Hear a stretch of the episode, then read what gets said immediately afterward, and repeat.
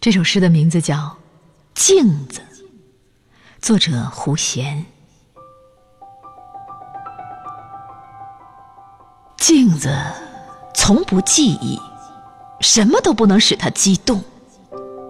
他用一生练习放弃，笑面、划伤、怒目与鬼脸，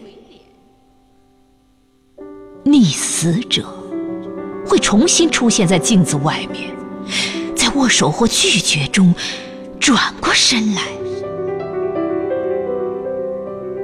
镜子总是站在世界的另一侧，不起伏，不掌控。面对那么多悲欢离合，不忠告，不参与。当许多人远去，他。